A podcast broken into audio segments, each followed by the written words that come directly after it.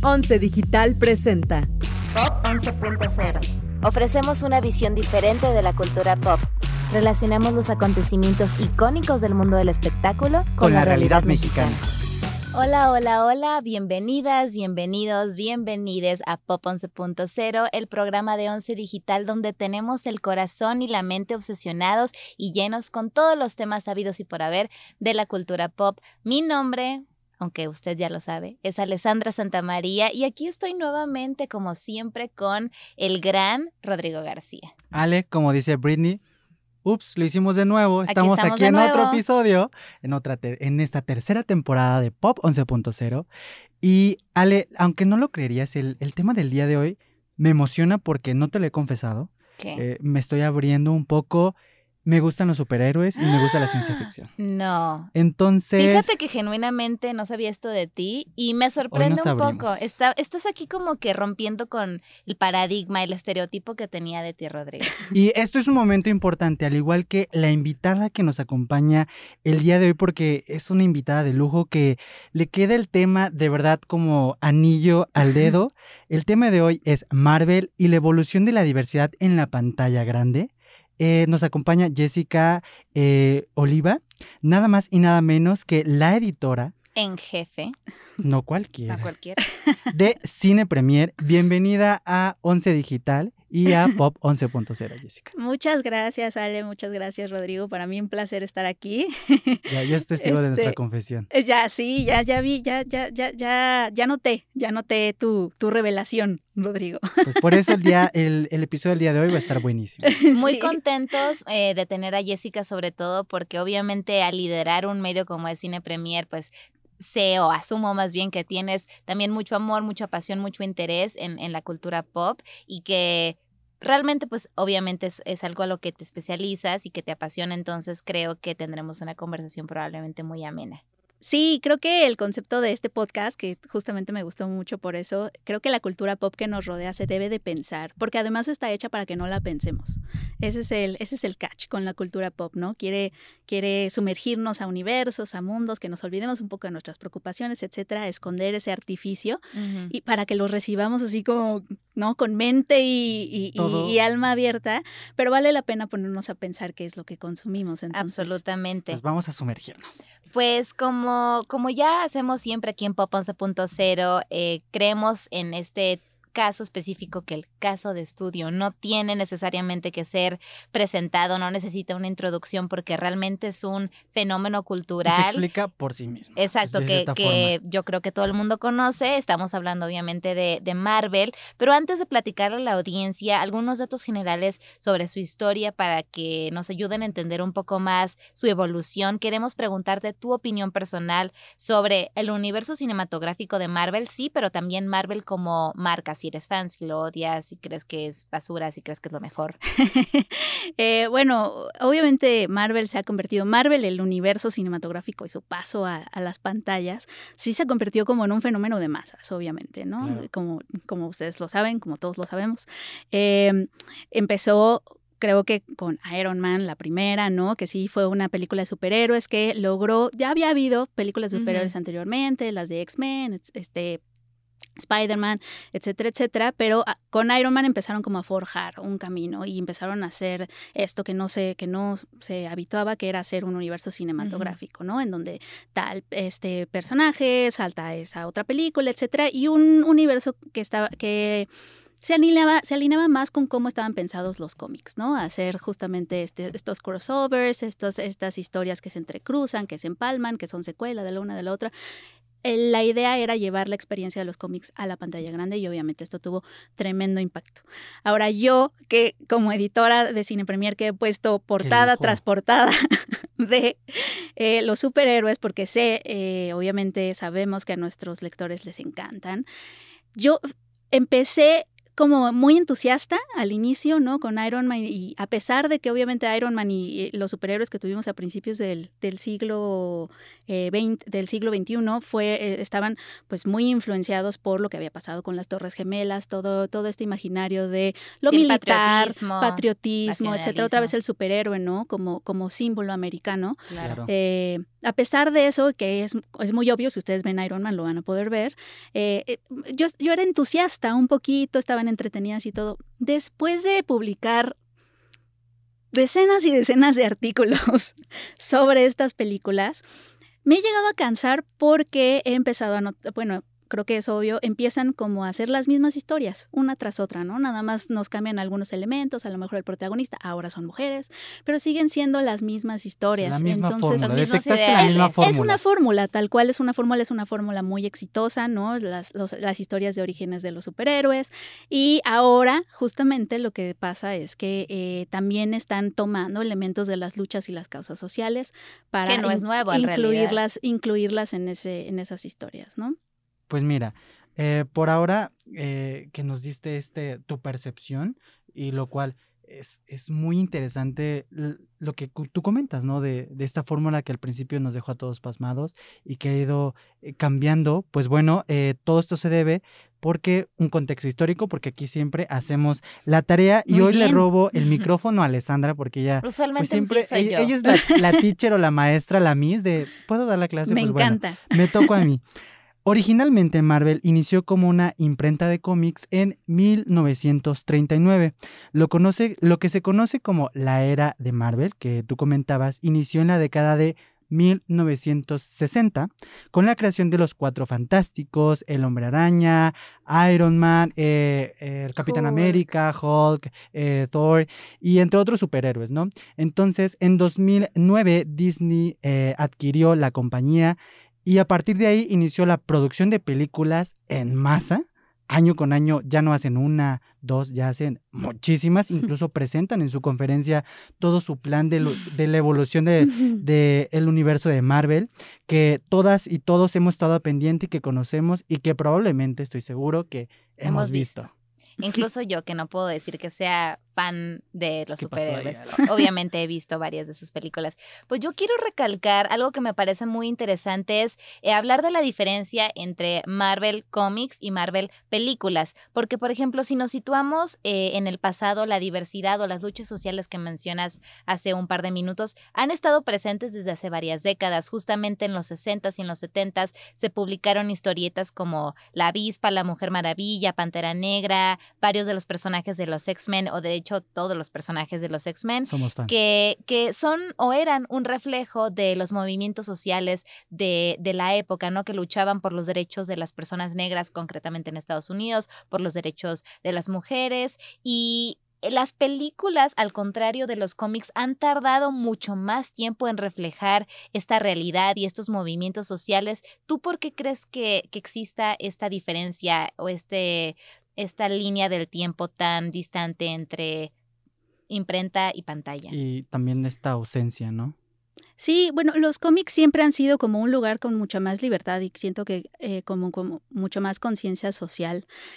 Y el hecho de que Marvel haya empezado apenas como a darse cuenta de que eso pues vende, porque ese es el punto, que ahora los estudios lo que se dieron cuenta es que vende las luchas feminismo, racismo, etcétera, etcétera, contra el racismo, contra la violencia de, género, no son luchas nuevas, ¿no? Como también dices, ¿no? 70, desde los 60, 70, las luchas por los derechos civiles. No son luchas nuevas. Lo que ha cambiado en esta década es que esas luchas se convirtieron también en fenómenos de masas. Es decir, sí son luchas y, políticas y sociales, pero al mismo tiempo también se volvieron mainstream. Eso es lo que ha pasado en esta década. Em, Gabriela Weiner, que es una eh, escritora peruana eh, muy increíble, búsquenla. Eh, ella justamente hablaba en un artículo que, que, publicó el año pasado sobre esto, sobre cómo en esta década lo que sucedió fue que el mainstream se hizo feminista, o sea, lo hegemónico empezó a adoptar estas causas sociales porque se dio cuenta que estaban de moda un poco, ¿no?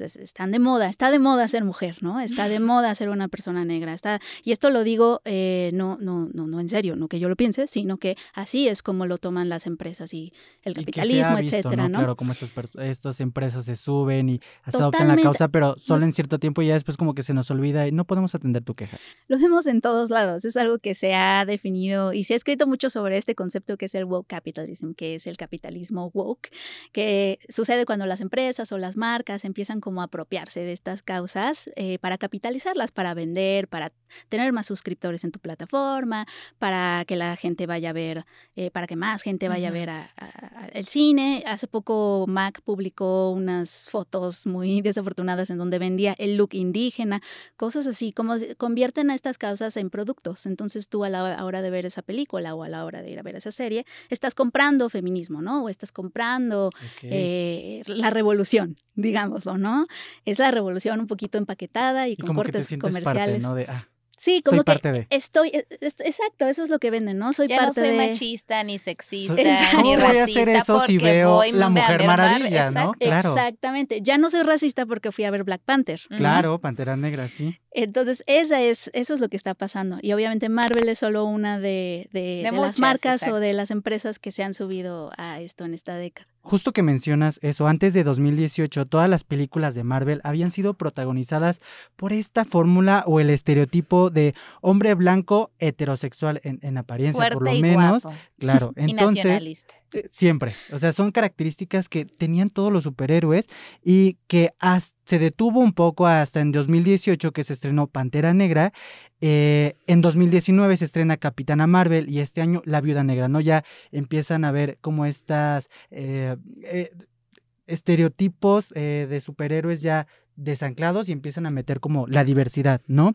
Entonces, a pesar de que he estado eh, presente en, en, montones de películas. El caso de la viuda negra en concreto, que ha estado en todas las películas de los Vengadores y cuánto tiempo tardó, una década en sacar su, propia, película y su propia historia, ¿no? Sí, lo hizo tarde, muy tarde. Muy tarde y justo también hasta apenas llega con la representación LGBT en la nueva película Eternals, cuando el personaje que se llama eh, Fasos va a salir ya como un personaje, un superhéroe que es negro, que es homosexual y que está casado y tiene un hijo. apenas en 2021. Hasta este momento que se va a estrenar es cuando vemos esta representación. Antes no pues existía. Y, y, claramente el problema de la falta de diversidad en la pantalla grande es mucho más grande que solamente Marvel. No es culpa suya exclusivamente y tampoco es su responsabilidad eh, solucionarlo, pero creo que sí hemos visto un cambio considerable en el elenco que aparece frente a la pantalla y lo que no nos queda claro a nosotros, este, a Rodrigo y a mí como audiencia,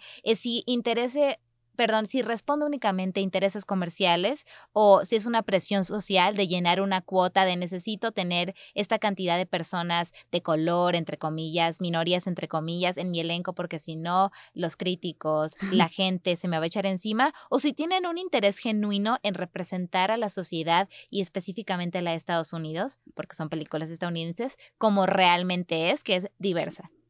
Sí, creo que, creo que es que Sí, es una pregunta compleja porque obviamente hay personas trabajando en esas películas que yo no dudo que, que, quieran eh, en, la, representación. El problema es que están trabajando en un esquema de estudio en donde sí, claro, contratas a, a Chloe Zhao, que es china, para dirigir Eternals, ¿no? Una mujer eh, que acaba de ganar el Oscar por Nomadland, etcétera, la contratas, pero ella, ella viene la contratas y es como de, sí, estoy siendo más diverso, pero viene a, contarme, a contar la misma historia, ¿no? Entonces, eso es lo complicado, eh, que no se sabe si podamos cambiar desde dentro del sistema y con las mismas herramientas del sistema, ¿no? Esa frase de, con las herramientas del amo. Si no puedes contra ellos, únete. Exacto, contra... y además, podemos, este, realmente, o sea, la revolución o lo revolucionario o la diversidad o, o la resistencia, ¿no?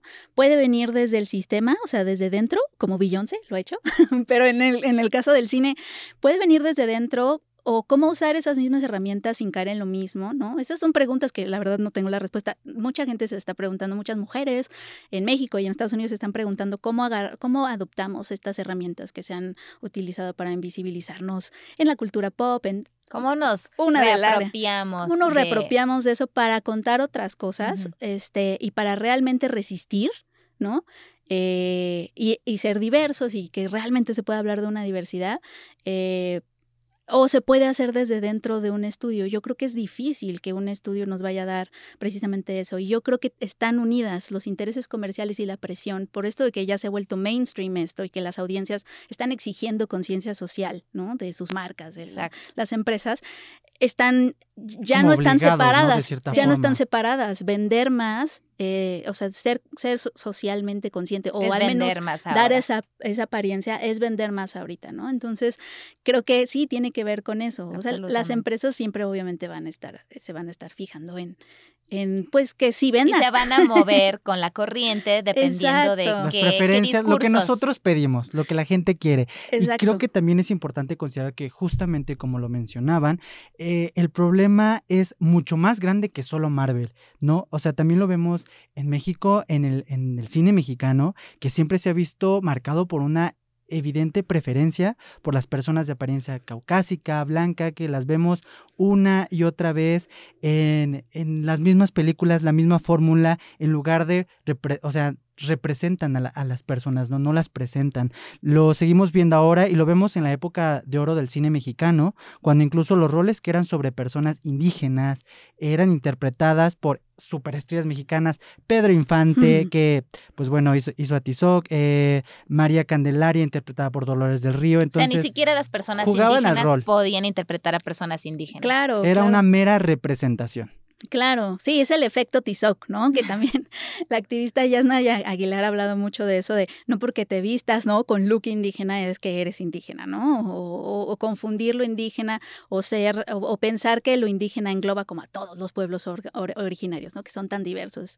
Eh, eso, eso, es perpetuar el estereotipo, ¿no? Exacto, ves perpetuar un estereotipo. Y ese es también el asunto, ¿no? Como que no sé si vamos a poder hablar de diversidad y hasta que en lugar de narrar a las minorías, eh, permitas que ellas se narren a sí mismas, ¿no? Como que es, es, otra cosa. Y ese es el punto con, con los, las películas de Marvel que empiezan a contratar a, detrás de cámaras a, a estas personas afroamericanas, mujeres, este, pertenecientes a la comunidad LGBTQ, no se sabe si se van a poder narrar a sí mismas dentro de ese esquema de estudio o simplemente van a, a, contar las mismas historias, nada más que pues ellas en la silla de director, ¿no? Y ese es justo el, la pregunta que debemos hacernos. Yo creo que así como existen personas que critican la falta de diversidad, tal vez como los presentes aquí lo hacemos, hay personas que critican que las audiencias eh, progresistas, liberal, de izquierda, como quieras decirles, exijan estos espacios frente a la cámara o detrás de las cámaras para las personas, entre comillas, de minorías. Eh, porque también dicen que no, o sea, que no es justo que se impongan papeles, que se impongan historias solamente para llenar la cuota, pero lo hemos dicho antes y lo seguiremos diciendo, la representación importa. Yo personalmente, como una persona que siempre ha estado emocionalmente muy ligada a las historias y que se ha visto moldeada como, como ser humano por ellas, creo que la representación importa. Entonces, no sé, como tú, como, como una persona como una periodista, una persona dedicada a hablar de cine y de, y de, temas relacionados a los medios, si tengas palabras más concisas o más claras para decir por qué sí importa la representación. Claro, eh, el término cuota causa como muchísimas cejas levantadas, ¿no? Sí sé que es un término como controversial, pero es que creo que cuando, cuando nos enojamos, a lo mejor porque se abre, eh, se abren espacios en donde esto nada más es para mujeres, esto nada más para LGBT y las otras personas se sienten excluidas. ¿Y por qué cuotas? ¿Y por qué nada más por ser mujer? ¿Y por qué, etcétera, etcétera? No se están dando cuenta que Em, por mucho tiempo se les dieron lugares a los hombres solo por ser hombres. Es decir, no te lo cuestionas. Eh, no te lo cuestionas. O sea, sería muy ingenuo que pensáramos que todos, todos esos hombres que han triunfado, no sé, que están en las listas, es porque ha sido puro mérito, ¿no? Eso nunca ha existido. Siempre hay intereses culturales, sociales, etcétera, que se meten como en los cánones, ¿no? Los cánones están llenos de personas que por ciertos privilegios, porque son este, hombres blancos, heterosexuales, etcétera, entraron a esa lista o entraron o consiguieron ese trabajo, etcétera. Entonces, ¿por qué nos molesta que por ser mujeres o que un estudio activamente esté buscando mujeres, ¿no? O que un premio se abra nada más para mujeres, ¿no? Y que eso es lo que se siente como cuota, ¿por qué? ¿Por qué tiene que haber a, fuerza 50% de, de jueces hombres en un festival y otro 50%, ¿no? ¿Por qué a fuerza? Pues si son buenas, que lleguen solas, ¿no? Pero es que ese es el asunto, es muy ingenuo pensar que eso sucede, incluso con los hombres. Los hombres que están ahí es porque son hombres. Si no te lo cuestionas. Y es que siento yo también que, respondiendo un poco a la pregunta de Ale, hemos estado tanto tiempo en la, en la oscuridad, digamos, en la representación y no en la presentación. O sea, está ya justo, eh, este tema me recuerda cuando anunciaron a la nueva sirenita. ¿no? ¿Quién iba a ser la nueva sirenita? Y es Hailey Bailey, que es estadounidense. Efectivamente, que todo un, personaje ficticio eh, estalló toda una revolución mediática de por qué ella va a ser eh, la nueva sirenita, sirenita es blanca, es danesa, ¿por qué hacen eso? Entonces, es, es lo que me llega a mí a, un poco a cuestionar sobre cómo se han perpetuado y metiendo esos estereotipos, porque al final del día estamos de acuerdo, son meramente personajes ficticios, o sea, no existe. Y creo que la pregunta es, ¿vale o hay, hay verdadero valor en darles los roles de personas ya con una apariencia como preexistente o que ya aceptamos como caucásica y demás a personas que no lo son? ¿O sería todavía mejor crear nuevos roles importantes justamente para estos grupos? Yo creo que es, es, es, crear espacios para que otros grupos puedan hacer películas y puedan narrarse a sí mismos, yo creo. Eh, creo que ahí debería, ahí está la diversidad. es que la verdadera diversidad, claro que sí es importante, no estoy diciendo que no sea importante tener a más mujeres detrás de cámaras y más este, personas de, otros grupos eh, minoritarios detrás de cámaras. Eso es muy importante, ¿no? Que estén en cuartos de escritoras, que estén, que estén eh, presentes. Pero también, también es importante que se creen otros espacios en donde los medios de producción no estén en las manos de los mismos, porque aunque Kevin Feige contrate a Chloe Zhao, como lo dijimos, Kevin Feige sigue pues como sigue siendo el mero dominando el show, ¿no? Tiene tiene él es él tiene los medios de producción, está, e, se apropia de eso. Entonces, más bien es la diversidad no es diversidad de de cuántas mujeres puedes poner en la pantalla y ponerles nada más una pistola para patear traseros como James Bond, ¿no? Como esto de, de invertir el género, bueno, este, en lugar de, una, un James Bond, exacto, una doctora Who, etcétera, sino es, es, una diversidad de miradas, o sea, ahí es donde está la diversidad de perspectivas, desde dónde estás mirando el mundo, ¿no? Y el punto es que lo hemos estado mirando desde un lado, que es muy divertido, o sea, todos hemos crecido con eso. Quieres que tenga en las personas, en las millones de personas que, que te van a ver. Sí, claro. es obligación. Y finalmente, Jessica, porque sabemos que tenemos el tiempo encima, creo que el cine mexicano independiente ha hecho eh, desde hace bastantes años el esfuerzo de presentar a, las personas que no siempre vemos en pantalla, las personas morenas, a las personas de la clase trabajadora, no solo como estereotipos o como de manera insultante, ofensiva o trágica, ni tampoco de romantizar, sino presentar de una manera compleja y completa su realidad. ¿Tú crees que el cine comercial mexicano pueda ir en esa dirección y llegar pronto? Eh, sí, el cine comercial mexicano eh, sigue siendo muy racista muy misógino. Eh, pero tienes razón, eh, fuera de esa industria, por decirlo así, sí hay muchas miradas que están mostrándonos otro, otro México, ¿no? Otro, otras, eh, otras perspectivas. Y yo creo que tiene mucho que ver con cómo está constituido. Ah, en México están los estímulos, o han estado los estímulos Fidecine, Foprocine, etcétera. Unos estímulos en los que tú puedes concursar como realizadora que vienes de Oaxaca, como mujer, como tengo un crew de mujeres, no necesitas necesitas un estudio que te contrate. Y eso ha hecho que en México, a diferencia de, Estados, de lo que pasa en Estados Unidos, que tal cual es el estudio el que va y te contrata el productor, eh, aquí en México es más fácil que una directora presente su película, dirija, eh, y no solamente directora, sino la comunidad LGBTQ, este, miradas de pueblos originarios, los estímulos han logrado eso. Eh, por eso preocupaba tanto que desaparecieran. Pero, y por eso aquí eh, no es, mm, aquí hay más mujeres dirigiendo que en Estados Unidos. En Estados Unidos tienen como, en cuanto a blockbusters y todo, tienen como apenas están como, como dándose cuenta que una mujer sí puede dirigir blockbusters, ¿no? A, a, partir de Wonder Woman y de Patty Jenkins, de hecho, fue, fue que empezaron a decir, ah, no, sí se puede. Pero, pero aquí no. Y gracias a esos estímulos y esas otras formas también como de producir cine, eh, muchos cineastas independientes han encontrado como un camino, ¿no? Ahora el problema es que lleguen a las pantallas, porque justo el que llega es el cine comercial. Exacto, justo el que llega y, está en todas las pantallas es, la comedia romántica exitosa, que muchas de ellas, no, no quiero decir que todas, digo, la comedia romántica es un género que por sí mismo.